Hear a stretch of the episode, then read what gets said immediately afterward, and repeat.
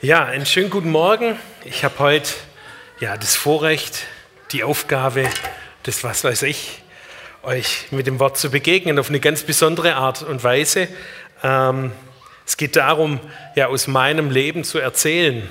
Aber ich möchte gleich vorneweg schicken, mein Leben ist gar nicht so besonders, sondern besonders ist das, was Gott in meinem Leben getan hat. Und ähm, ja, die Überschrift könnte eigentlich sein, das sind so die kleinen alltäglichen Dinge.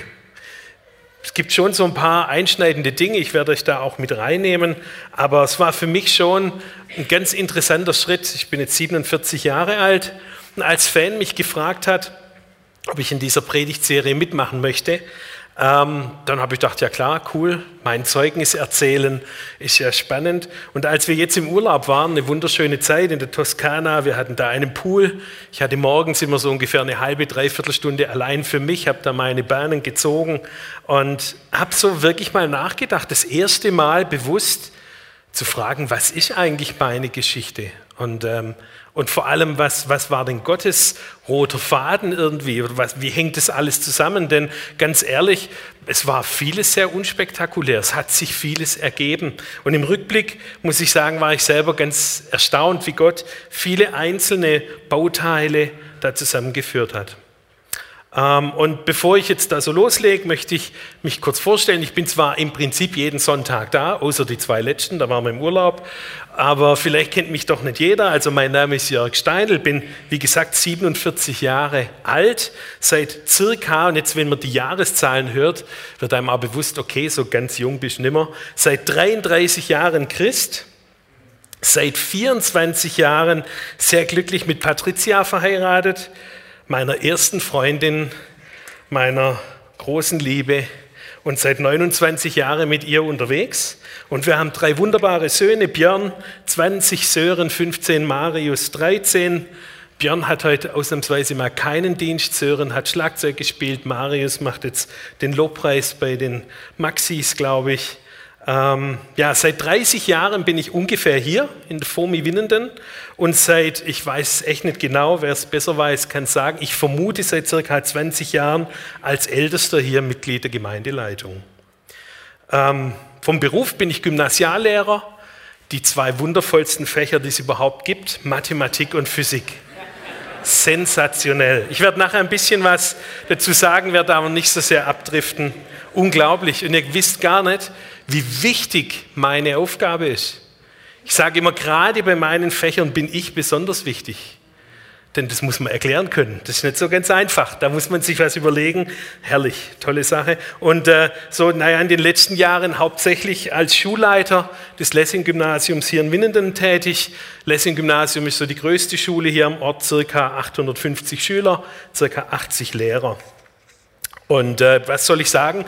Ich bin im Jetzt und Hier glücklich angekommen, so würde ich es mal vielleicht nennen. Und meine Frage, bevor ich jetzt so in meine Geschichte einsteige, war, was sind denn eigentlich die, die Verse, die mein Leben geprägt haben? Also was ist so die Bibelstellen, die, die mich am meisten ähm, schon immer beschäftigt haben? Und das sind zwei Stellen, die möchte ich euch jetzt gleich zu Beginn vorlesen. Ich habe leider keine so tolle Vorlage gehabt, deswegen gibt es jetzt kein PowerPoint äh, sondern ich mache das jetzt ganz modern. Ich habe was zu sagen. Insider wissen, was ich meine, äh, also kein PowerPoint. Aber ich habe Gottes Wort. 2. Mose 3, Vers 14. Das beantwortet ein bisschen die Frage, wer ist Gott für mich? Das ist die Begegnung, als Mose äh, diesem brennenden Dornbusch da äh, näher kommt und mit Gott ins Gespräch kommt. Und Mose sprach zu Gott, siehe, wenn ich zu den Israeliten komme und spreche zu ihnen, der Gott eurer Väter hat mich zu euch gesandt. Und sie mir sagen werden, wie ist sein Name? Was soll ich ihnen sagen? Gott sprach zu Mose, ich werde sein, der ich sein werde. Und sprach, so sollst du zu den Israeliten sagen, ich werde sein, der hat mich zu euch gesandt. Ja, die Frage nach dem Namen ist ja in der Bibel immer eine Frage auch nach den Eigenschaften, nach der Person. Und äh, vielleicht ist das für euch ein bisschen sonderbar. Ich habe mich da auch lange ja, äh, durchgekämpft durch diesen Namen. Ich bin, der ich bin, heißt zum Beispiel in der Hoffnung für alle. Elberfelder Schlachter übersetzen das so, ich bin der ich bin. Die gute Nachricht sagt, ich bin da.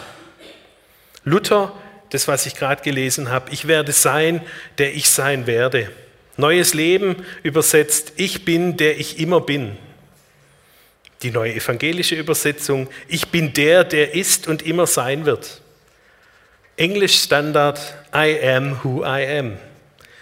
King James sagt es noch ein bisschen anders in eine andere Richtung, I am that I am.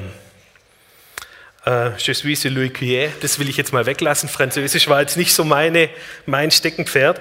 Aber ähm, ganz ehrlich, ich glaube, es liegt an meinem Physikerherz, dass diese Beschreibung für mich so unglaublich treffend ist. Ähm, ich möchte ein bisschen ausholen, ganz kleines bisschen. Für mich heißt es, Gott ist jetzt immer und überall präsent und wirksam. Das ist für mich die Übersetzung. Das heißt, ich muss meinen Zustand gar nicht verändern, um zu Gott zu kommen, ich muss nirgendwo hingehen, ich muss nichts tun, sondern Gott ist immer da, er ist immer real. Er ist tatsächlich der für mich, der ich bin und damit die Basis meines Lebens. Auch jetzt und hier. In diesem Moment ist Gott da.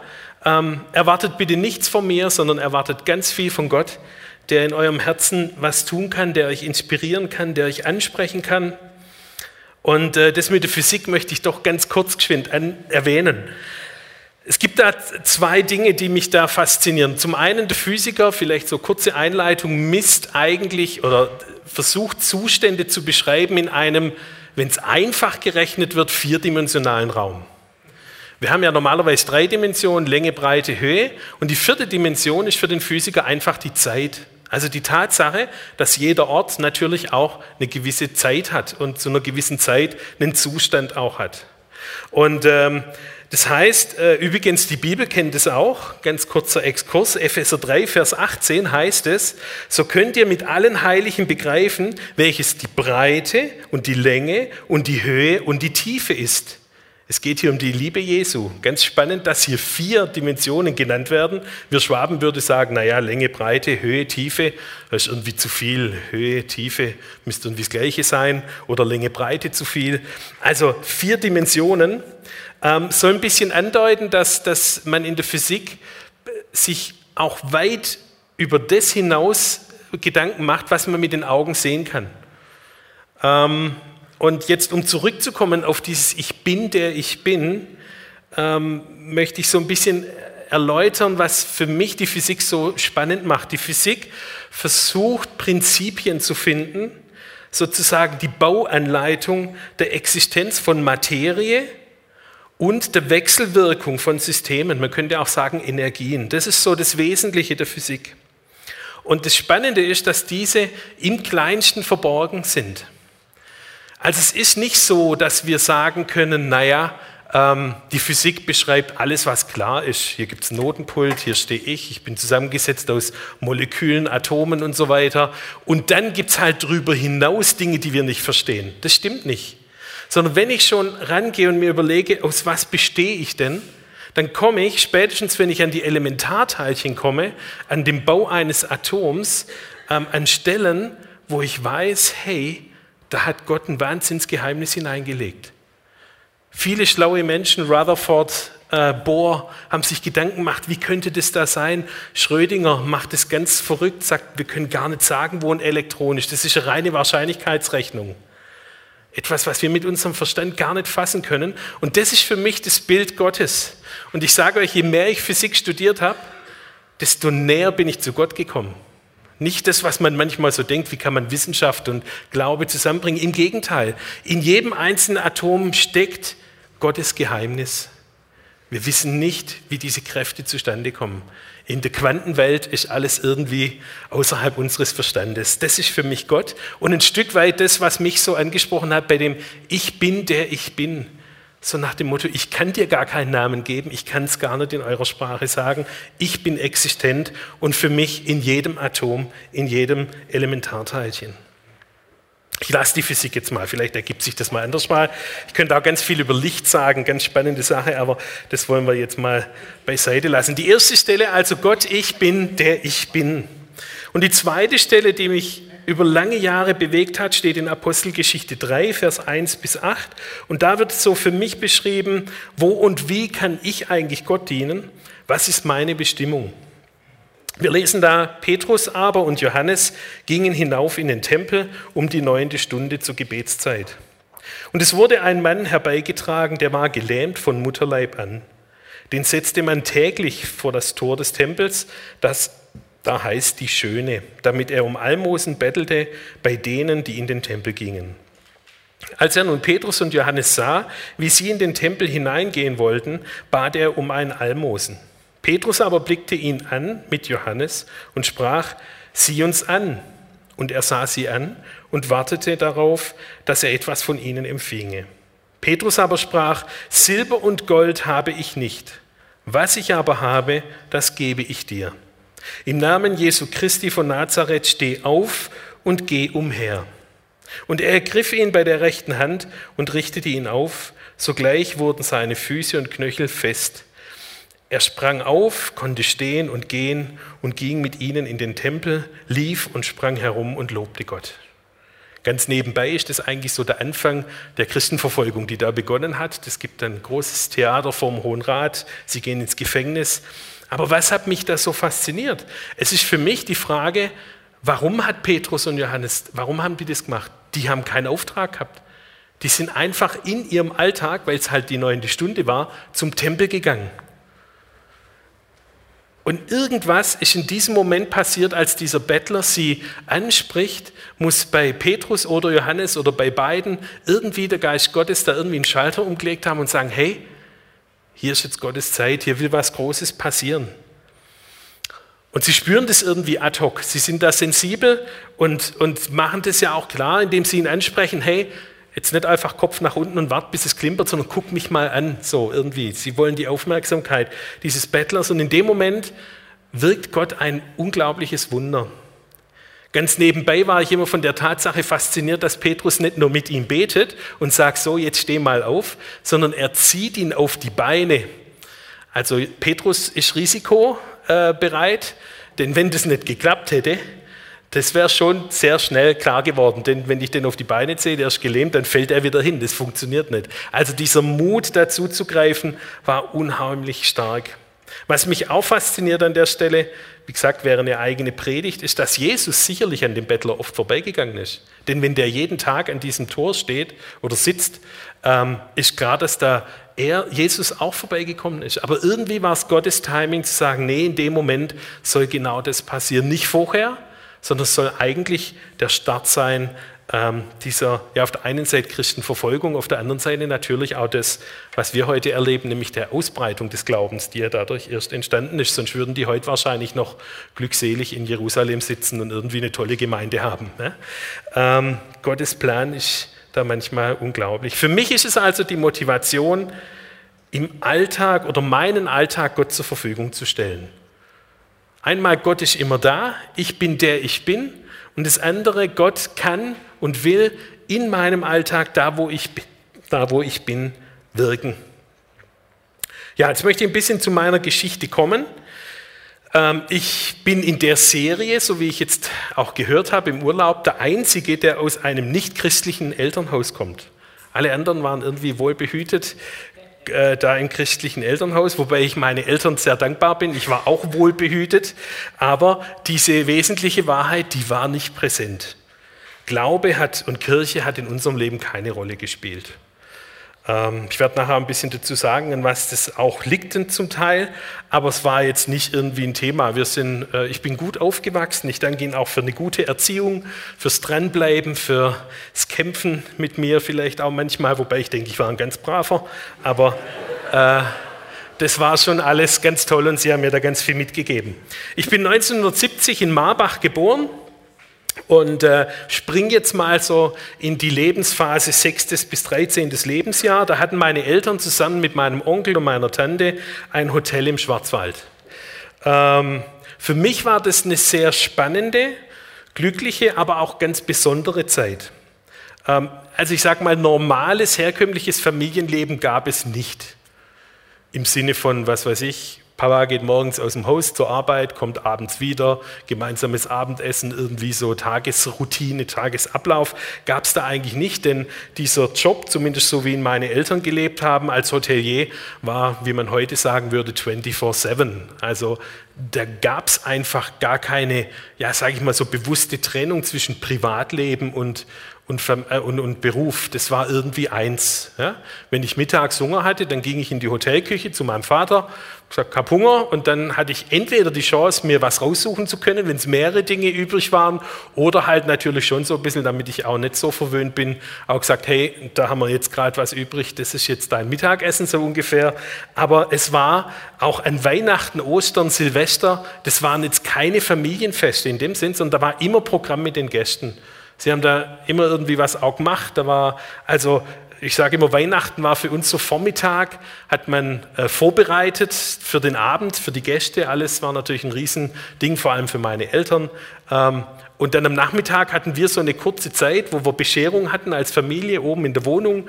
Und äh, dann am Abend war Halligalli, großes Programm, ja, mit, mit was weiß ich was. Ich zum Beispiel auch an der Orgel spielend Weihnachtslieder als kleiner Kerl da mit den Gästen, die da alle mitgetrellert haben. Also es war schon ganz besonders. Und für mich ähm, war es eigentlich so eine, ja, eine spannende Zeit, wirklich eine gute Zeit auch, aber wie gesagt, jetzt nicht das, was man so das typische Familienleben oder sowas nennen kann. Dann kam in den 80er Jahren die Hochzinsphase und meine Eltern gingen mit diesem Hotelkonkurs. Das Ende war dann letztendlich eine hohe Schuldenzahl, eine Phase der Entbehrungen, wo wir wirklich nicht viel hatten, wo man auch mal so Bekanntschaft macht mit einem Gerichtsvollzieher, wo man mal so einfach auch erlebt, okay, man muss mit wenig klarkommen. Ähm, es war aber für mich eigentlich nie ein großes Drama, sondern das war irgendwie klar, okay, das ist halt jetzt so, wir gehen halt jetzt nicht in Urlaub, wir gehen jetzt halt nicht zum Metzger oder zum Bäcker oder so irgendwas, sondern wir begnügen uns mit günstigeren Dingen. Und dann kam so, ich sage mal, in dieser beruflichen Neuorientierung meiner Eltern auch der Umzug nach Winnenden und da beging so allmählich das Leben mit Gott. Meine Eltern haben dann in der Unternehmensberatung gearbeitet und sind da in den Kontakt mit JMS Altensteig gekommen, einer Freikirche in Altensteig. Ähm, dann war für mich so im Nachhinein ganz verwunderlich, als sie mir so Gedanken gemacht haben, sind meine Eltern irgendwann mal heimgekommen und haben mir gesagt, du, wir sind jetzt gläubig irgendwie. Und, äh, und ich glaube, so eingeführt wurde das Ganze so, du, wir wollen jetzt auch vorm Essen beten. Das war so der, der, wir mal, der erste Punkt, wo man irgendwie gemacht hat, okay, jetzt ist irgendwas anders hier.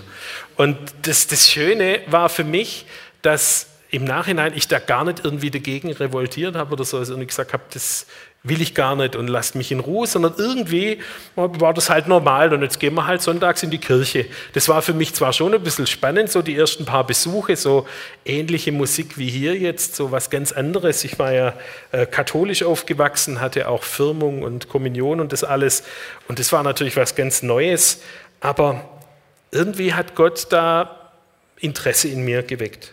Und so ist auch meine ja, mein Schritt, Gott entgegenzukommen, eher ein Prozess. Es gibt kein Bekehrungserlebnis, wo ich jetzt so wie der Fan, der da in seiner Predigt irgendwie das Datum nannte und genau da war das um die in die Uhrzeit, sondern das war für mich so ein Prozess, das ging einfach so. Und irgendwie war ich da damit nicht so zufrieden. Andere Leute hatten ja tolle Bekehrungsgeschichte und ich wollte irgendwie auch ein Datum. Und das war für mich dann die Taufe. Äh, als 15-Jähriger habe ich mich dann taufen lassen, zusammen mit meinen Eltern dort in Altensteig.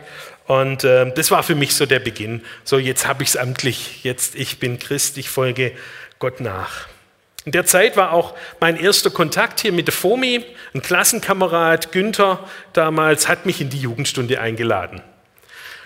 Auch hier muss ich echt sagen, Gott hat da unheimlich kreativ gearbeitet, denn äh, Günther und seine Familie waren jetzt absolut nicht das, was so auf meiner Wellenlänge war.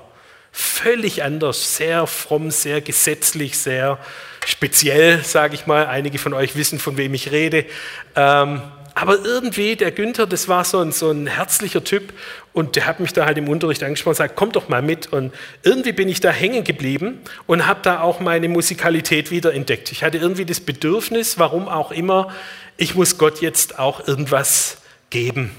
Ich hatte äh, viele Jahre Orgelunterricht, so richtig mit allem, mit Gaspedal und Bass und was weiß ich, viele viele Taschen und so weiter. Ähm, aber irgendwie war das nie so, so ein Herzensding. Das, irgendwann ist auch eingeschlafen und dann hat man gesagt, okay, wir lassen es. Aber mit 15, 16 war in mir irgendwie der Drang, ich muss Musik machen für Gott. Ja? Habe mir dann Gitarre selber gebracht. Es gab hier in der Jugend eine äh, ganz tolle Gitarrenspielerin, die Elke, die mir dann auch eine alte Gitarre geschenkt hat und mit der habe ich dann angefangen und und und. Und so war eigentlich ähm, ist das so nach und nach entstanden. Dann kam aber so mit 15, 16 Jahren auch meine erste, sagen wir, Krise habe ich hier stehen, ich würde eher sagen Prüfung. Äh, mein Vater ist da sehr ernsthaft erkrankt an einer Hirnblutung.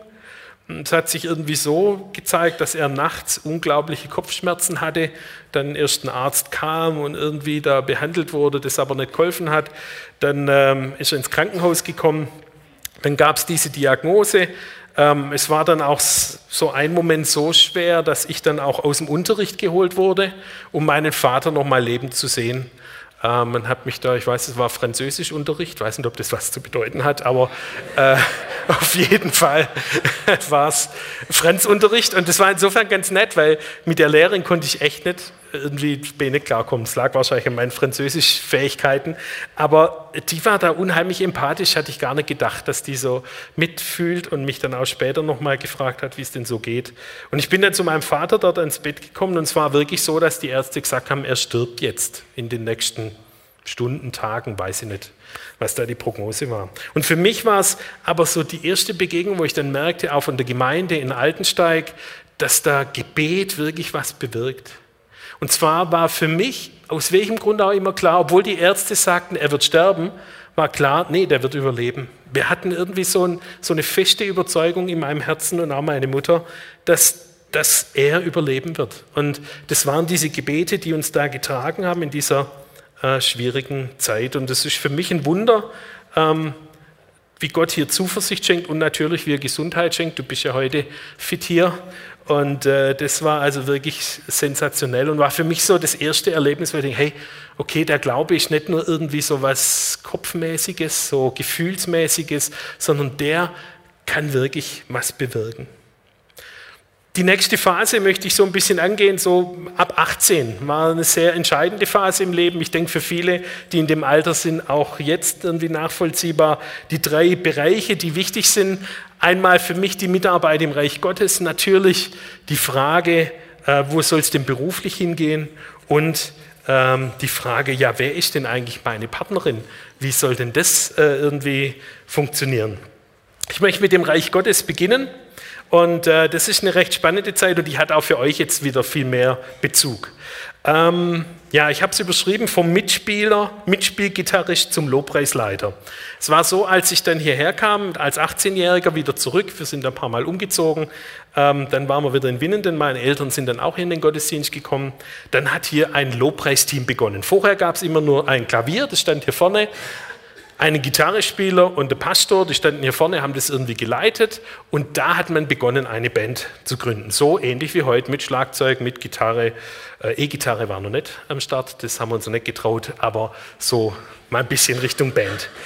Ähm, und ich war da mit dabei, habe da im Hintergrund noch als Anfänger mehr oder weniger Gitarre mitgespielt und derjenige, der dieses diese Lobpreisband gegründet hat, der kam nach einem viertelhalben Jahr, es war der Rainer damals, glaube ich, so ungefähr, und sagte, ja, er macht jetzt ein Sabbatjahr. Also sprich, er lässt jetzt mal alle Mitarbeit, er muss sich irgendwie neu orientieren.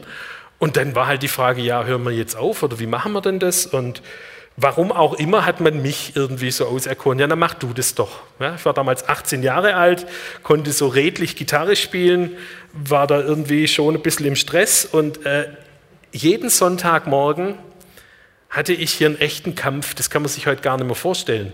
Es gab Leute, die saßen entweder in der ersten Reihe, haben sich die Ohren zugehalten während dem Lobpreis. Es gab auch welche, die waren noch konsequenter, die sind dann einfach rausgegangen, äh, weil sie damit gar nichts anfangen konnten. Und das war so dieses Spannungsfeld. Ich als junger, unerfahrener Christ, Leiter einer Gruppe, die jetzt nur so, ja, nicht von allen geliebt war, ähm, auch viele Fehler gemacht, damals natürlich auch so ein bisschen mit dem Kopf durch die Wand wollen. Ähm, aber es war wirklich spannend zu sehen, wie, wie Gott hier irgendwie dran blieb. Und ich sage euch, war für mich ein ganz großes Problem. Es war immer die Frage, ist es überhaupt mein Platz? Soll ich das tun? Ich habe damals so viele tolle Berufungsgeschichten gehört, wo Menschen erzählen, wie Gott in ihr Leben hineinspricht und sagt, das und das ist deine Aufgabe. Und bei mir ist halt einfach so Nervere, wie der Schwab sagt. Und ich dachte, nee, guck mal, und für mich war das einmal Ausrede. Klar, wenn die Leute gegen sind, ja, dann kann es ja nicht Gottes Wille sein. Ja, wenn die nicht alle Hurra schreien, so irgendwie. Und äh, das hat sich dann echt so zugespitzt, dass ich jeden Sonntag es war ein Ritual. Bevor ich auf die Bühne gegangen bin, bin ich auf die Toilette, habe mich erstmal übergeben. Nicht aus irgendwelchen äh, sonstigen Fehlern, es war einfach ein Wahnsinnsdruck auf mir und es ging über Jahre. Und aber sobald ich hier oben stand, die Gitarre in der Hand hatte und Gott gelobt und gepriest habe, obwohl die Leute manchmal, wie gesagt, Finger im Ohr und rauslaufen, die haben dann auch irgendwann mal aufgehört, die haben gemerkt, okay, das ist jetzt halt so. Äh, aber obwohl das so war, habe ich gemerkt, hey, da ist irgendwas, was Gott, was Gott will und was, was vorangeht.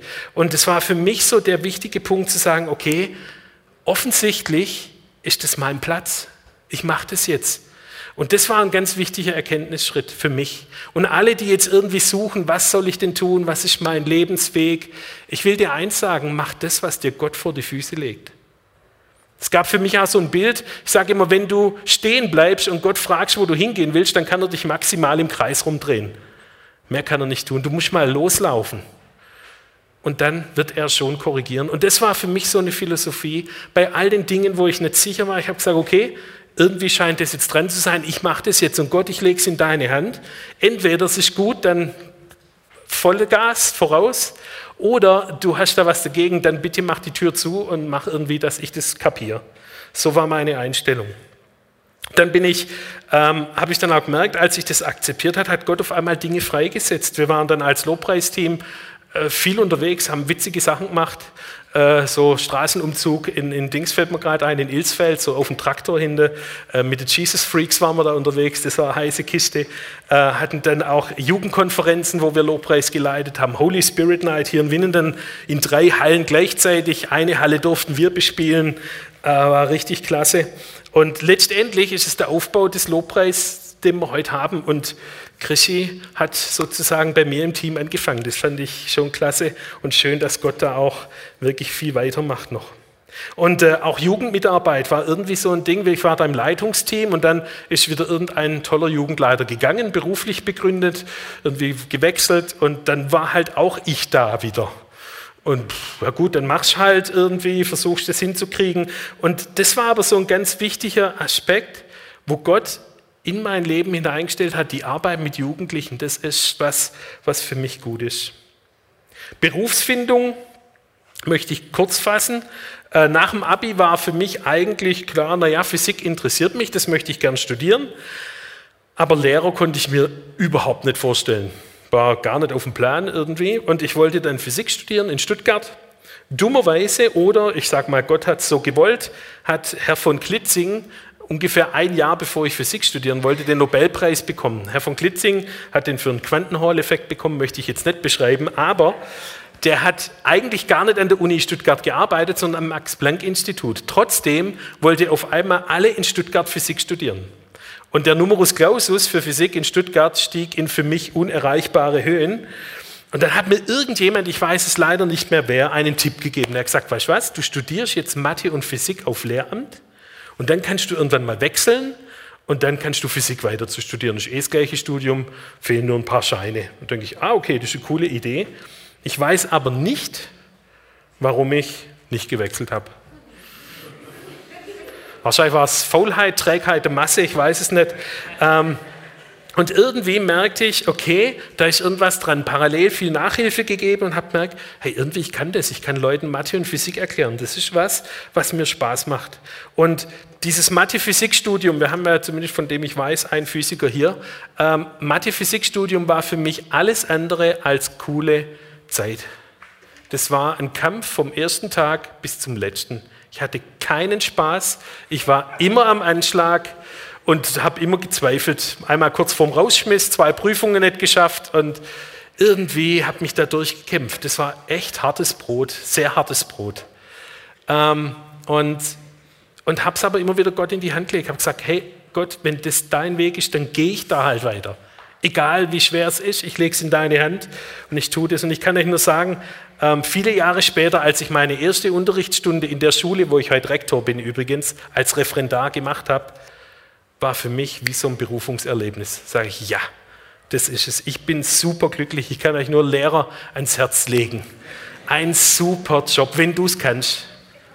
Wenn du dafür geschaffen bist, wenn du die Persönlichkeit mitbringst, sensationell. Es gibt nichts Tolleres, nichts Sinnstiftenderes, als Lehrer zu sein, speziell in meinen Fächern.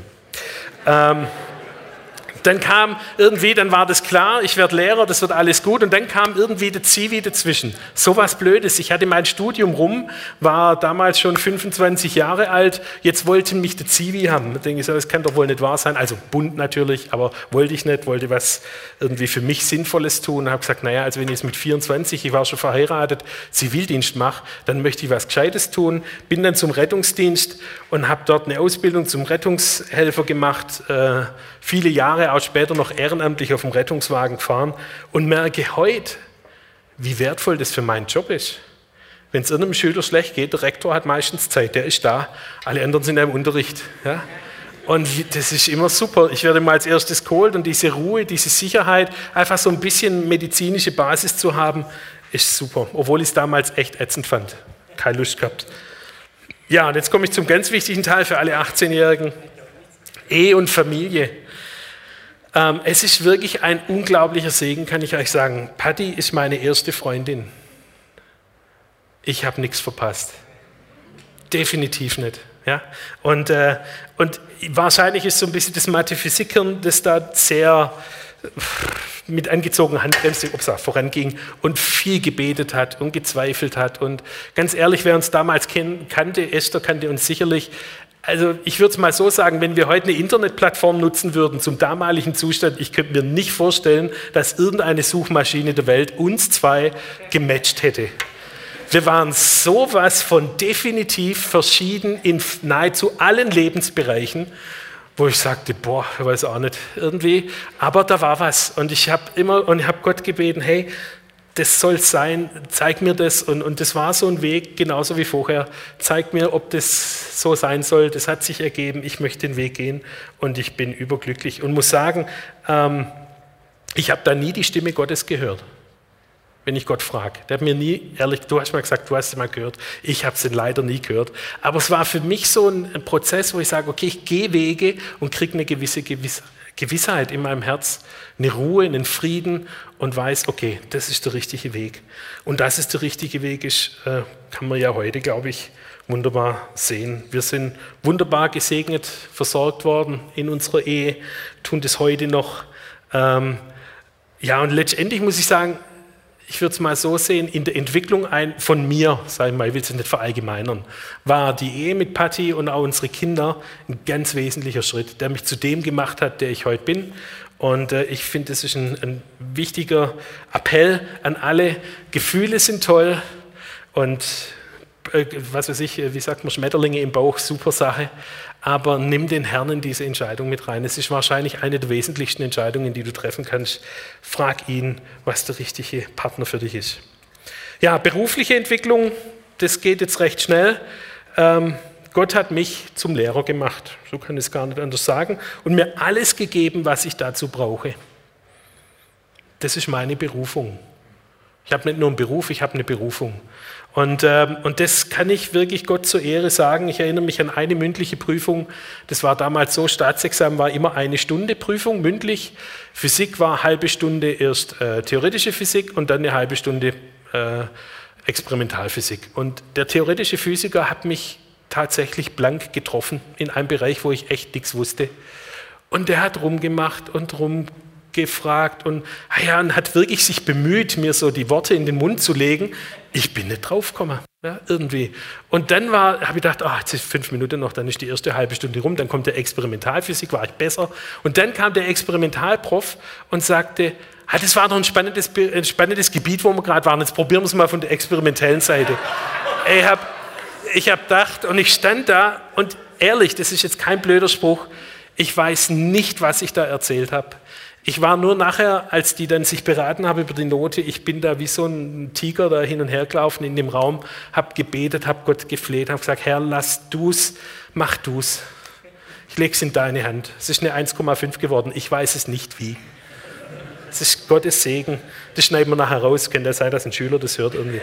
ähm, aber es wirklich, und, und, und so ist eigentlich für mich täglich das Gebet. Ich möchte, da wo ich bin, möchte ich ein Segen sein für andere. Und äh, ich liebe meine Schüler. Ich äh, habe von Anfang an irgendwie, ähnlich wie hier in der Gemeinde, auch immer gern Verantwortung übernommen. Also Schule war für mich immer was, wo ich nicht gefragt habe, gehört das jetzt zu meinem Aufgabengebiet oder muss ich das jetzt tun, sondern wenn da was war, habe ich es halt gemacht.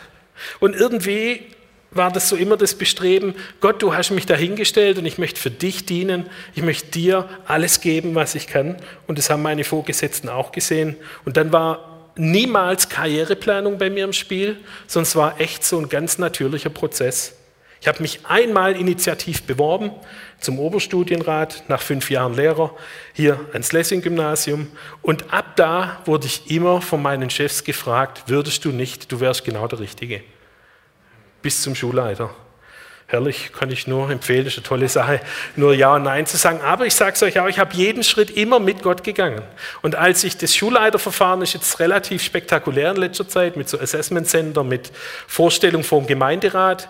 Ich habe ganz bewusst in meine Bewerbungsmappe eine DIN A4-Seite FOMI reingestellt. Was ich hier alles tue, was ich hier mache, wie ich hier involviert bin. Und auch das wusste der Gemeinderat in Winnenden komplett alle. Und das war für mich wichtig, Gott zu bekennen, zu sagen, hey, ich bin der Mensch, der hier in der FOMI zu Hause ist und deswegen möchte ich hier Schulleiter werden. Und äh, das hat Gott dann möglich gemacht auf spektakuläre Art und Weise, war ganz spannend, mit langem Hin und Her und dann doch recht kurzfristig gesagt, okay, dann mache ich es und äh, bin sehr, sehr glücklich. Ich darf an dem Platz, wo ich heute bin, dienen. Ich kann es nicht anders sagen, es gibt für mich keine Trennung von Beruf oder Privatleben oder Kirche oder sonst was, ist für mich eins. Und diese, dieses, ich will euch so zwei, drei Segensspuren einfach mal mitgeben, die ich da täglich erlebe. Wie gesagt, die Schule ist ungefähr 850 Schüler groß, äh, plus Eltern, mit denen ich übrigens meistens mehr zu tun habe als mit den Schülern. Ähm, 80 Lehrer, in, für die ich Personalverantwortung habe. Und ähm, deswegen ist meine überwiegende Tätigkeit Gesprächsführung. Und meistens oder häufig sind es auch Krisengespräche. Die Leute kommen immer dann zum Schulleiter, wenn irgendwas halt nicht funktioniert, wenn sie unzufrieden sind oder wenn es Krise gibt, äh, Kind versagt irgendwie oder was weiß ich was, was einmal das Thema ist. Und ich erlebe einfach als Segen, dass diese Mitarbeit hier in der FOMI als Ältester, diese seelsorgerlichen Gespräche, die ich in den letzten 20 Jahren geführt habe, dass die für mich ein richtiges Pfund sind. Und ganz oft führe ich in meinem Büro seelsorgerliche Gespräche, das ist ganz spannend. Und äh, wenn es der Herr mir dann aufs Herz legt, dann biete ich auch Gebet an. Ich bete auch für die Leute. Jetzt nicht im Büro, das habe ich nicht gemacht, aber ich biete sie an, sie in mein Gebetsleben aufzunehmen. Und ganz viele sagen, ah ja klar, super. Die sind oft so verzweifelt, dass die gar nicht wissen, wo sie hin sollen. Und ich bete für die, ich plane all diese Gespräche mit Gott Immer wenn es irgendwie was Spannendes ist, lege ich das vorher in Gottes Hand. Ähm, ein ganz kleines Beispiel. Wir haben jetzt eine große Sanierung vor uns. 17 Millionen sollen in dieses Haus verbaut werden. Letztendlich wird das alles so gebaut, wie ich die Wände eingezeichnet habe. Wo habe ich die Expertise her? Hier vom alten Krankenhaus. Ich war da in einem Bauteam, obwohl ich mit Bau nichts zu tun habe und habe da aber ganz viel mitbekommen. Ja? Und, und ich merke, wie Gott da einfach Dinge in mein Leben gesetzt hat, die mich voranbringen. Pädagogische Fähigkeiten drei Söhne, muss ich nicht mehr sagen. Ja? Es, ist, es geht nicht besser. Ja? Vor allem in unserer, in unserer Schulwelt, die sehr stark auf Mädchen ausgeprägt ist. Es ist super. Ja? Und das, das merken Eltern auch. Und die kommen dann und sagen, Herr Schein, Sie haben doch drei Söhne, jetzt helfen Sie mir mal bitte. Ja? Und ich sehe, wie Gott da einfach so Dinge zusammen. Es war nie, wir haben nie am Tisch gesessen, Patti und ich, und haben dann gefragt, ja, wie viele Kinder wollen wir denn und äh, wie soll das irgendwie, sondern es kam halt. Ja? Gott hat es äh, in unser Leben einfach so arrangiert, dass wir halt jetzt drei Jungs haben. Super Sache, kann ich nur empfehlen. Ähm, Mitarbeiterführung. Naja, also es ist für mich immer schon ein Grundsatz gewesen, äh, dienen als Vorbild. Das ist mein, mein, mein Mitarbeiterführung. Ich diene meinen Mitarbeitern. Ich bin nicht der Chef, der sich dienen lässt, sondern ich bin der, der meinen Mitarbeitern dient, der sie im Fokus hat. Und äh, ich sehe, wie Gott da einfach auch da eine Segensspur einfach hinterlässt. Und obwohl ich jetzt äh, nicht so wahnsinnig viel Führungsmodelle studiert habe und Theorien da angeguckt habe, muss ich sagen, das Vorbild Jesu ist das beste Führungsseminar, das man besuchen kann. Das ist eigentlich Führung und so funktioniert es. Und so kann ich heute sagen, komme ich da ganz gut klar. Zusammenfassend, ich muss täglich viele Entscheidungen treffen, habe viele schwierige Gespräche, ich stoße oft an meine Grenzen. Ich bin alles andere als perfekt. Aber ich weiß, dass Gott immer der Ich bin da ist für mich. Es gibt keine Situation. Und übrigens, selbst wenn ich nicht davor bete, ist Gott da. Ja, und gibt mir da so einen Impuls. Und das ist wirklich was, wo ich dir Mut zusprechen will. Es sind nicht die großen Dinge, sondern da, wo du bist, möchte Gott dich einsetzen. Ich weiß auch, wer ich bin. War für mich am Anfang ein bisschen schwierig. Als Schulleiter kommst du auf einmal mit, was waren so die Promis? Klar, Landtagsabgeordnete, Bundestagsabgeordnete. Ich hatte schon den stellvertretenden äh, Präsident des äh, Europaparlaments, der Herr Wieland, bei mir im Büro. Da hast du auf einmal mit Leuten Kontakt, wo du denkst, uh, okay, was erzähle ich denn jetzt? Ich kann euch eins sagen, ich lebe unglaublich entspannt, weil ich immer authentisch bin. Ich spiele nie eine Rolle. Ich sage immer ehrlich all das, also nicht immer alles, muss man nicht immer, aber all, ich sage alles so, wie ich es meine und wie ich es denke. Und ich merke übrigens, wie gerade mit solchen Leuten, je höher gestellt die sind, äh, umso auffallender ist das, öffnet es bei denen eine Tür und man hat auf einmal ein ganz enges Gespräch und, und kann da mit denen auf einer ganz engen Ebene auf einmal ins Gespräch kommen, weil die das gar nicht gewohnt sind, dass jemand von sich etwas preisgibt. Ja? Ähm, super, wie Gott da tut. Ich kämpfe jeden Tag und lebe allein aus der Gnade Gottes, möchte ich hier nochmal ganz ihm zur Ehre sagen. Er ist der verlässliche Ich bin. Und ich möchte auch im Alltag, und wir sind am Ende, ähm, diesen letzten Gedanken nochmal deutlich machen. Übrigens, bei Alltag sind alle drin. Also falls ihr euch da schon mal darüber Gedanken gemacht habt, weil manche reden ja von Alltag und Wochenende, das geht gar nicht, weil alle sind alle. Also das heißt, alle Tage möchte ich Gott dienen, möchte ihm mein Leben zur Verfügung stellen und äh, möchte dir nur sagen, lass dich von Gott gebrauchen, wo du bist. Warte nicht auf die großen Zeichen. Geh nicht irgendwo hin oder such irgendwo dein Glück, sondern Gott hat schon ganz viel in deinem Leben bereitet. Denk mal zurück, wie bist du zu dem bis hierher gekommen heute? Gott ist es, der diesen Weg lebt. Und ich habe eigentlich im Rückblick nur da, sage ich mal, falsch gehandelt, wo ich gezweifelt habe, das wirklich Gottes Weg ist. Weil da habe ich Gott irgendwie eingeschränkt. Das habe ich gemerkt, da konnte er nicht so wirken, wie ich das wollte, hier im Lobpreis, in, meiner, in meinem Beruf, in all dem, was ich tue. Aber wenn ich wirklich Gottes ja, Wort ernst nehme und daran festhalte und auf ihn blicke, dann ist nichts unmöglich. Und dann bin ich auch niemand, der sein Recht sucht. Da kann ich ganz entspannt sein, auch wenn Eltern mich mal so richtig mit Vollgas angehen. Ja, da kann ich dann wirklich entspannt sein, weil ich weiß, hey, ich muss hier nicht für mein Recht kämpfen, das tut Gott. Ich weiß, wer ich bin. Ich bin Gottes Kind und, ähm, und kann wirklich sagen, auch sowas wie Work-Life-Balance ist Quatsch. Ich habe ein Leben, fertig. Und ich lebe das und ich lebe das für Gott. Und das tue ich hier, das tue ich zu Hause, das tue ich in meiner Arbeit. Nie perfekt. Ich bin nicht der Prediger zu Hause, überhaupt nicht. Aber irgendwie ist das für mich ein Leben und das lebe ich so, wie es Gott mir vor die Füße legt. Und ich würde die Band noch nach vorne bitten. Ich möchte einfach nochmal auf diese grundsätzlichen Stellen zurückkommen. Meine Geschichte kannst du ganz schnell vergessen. Das war jetzt auch nicht spannend irgendwie, ähm, sondern es ist wirklich eine Geschichte, wie Gott Dinge einfach so halt ins Leben hineinführt. Und wichtig ist, dass du es annimmst für dich. Ja? Ähm, wir neigen oft dazu, so, ich habe in meiner Jugend viele so ja, Erweckungsbücher oder so, so Biografien von, von großen äh, Männern des Reich Gottes gelesen und Frauen. Und irgendwie habe ich mir gedacht, ah, irgendwie so was Besonderes brauche ich auch. Soll ich jetzt nach Afrika gehen oder Gott gibt mir eine Erleuchtung oder was weiß ich was. Der Punkt ist der, Gott ist der Ich Bin. Und so wie er immer ist und da ist, wo du bist, so darfst du auch dein Leben in seine Hand legen. Es gibt für ihn keinen Zufall. Der muss dich nicht suchen. Der muss nicht gucken, oh, wo ist denn jetzt gerade Jörg? Ach, da. Nee, der ist dabei, der ist da. Das heißt, egal wo ich bin, Gott ist real und er möchte es auch in deinem Leben tun. Und er möchte dich in deinem Alltag benutzen. Denke mal an die Geschichte Petrus und Johannes oder vielleicht findest du für dich eine andere, die dich so anspricht. So genial, die gehen einfach nur in die Kirche, der mal als Schwab sagen. Und sehen den Mann auf dem Weg und da entsteht etwas, was, was Gott tut durch sie. Ich habe es noch nicht gemacht. Ich habe noch keinen Lärmen hochgezogen. Aber im Prinzip sage ich Gott, du kannst es. Und auch wenn ich hier für, für Kranke bete, dann bete ich ja nie dafür, äh, schenk Geduld, dass die Leute ihre Krankheit aushalten können, sondern ich weiß, dass Gott heilen kann. Und das ist der Auftrag, den ich bete. Ich weiß aber auch und erlebe auch, dass Gott es manchmal nicht tut. Er ist souverän, er ist der Ich bin. Und ich hoffe, dass er das auch für dein Leben ist. Und lass uns jetzt einfach nochmal so ein bisschen reflektieren und such doch du mal in deinem Leben diese Segensspuren. Was hat Gott eigentlich da an Gutem getan? Ich muss ehrlich sagen, ich habe es jetzt erst kapiert, wo ich zurückgeschaut habe. Im Moment habe ich mich manchmal über manche Begebenheit geärgert und gezweifelt. Aber im Nachhinein muss ich sagen, es war alles gut, es war perfekt, es war super. Man hätte es nicht besser machen können.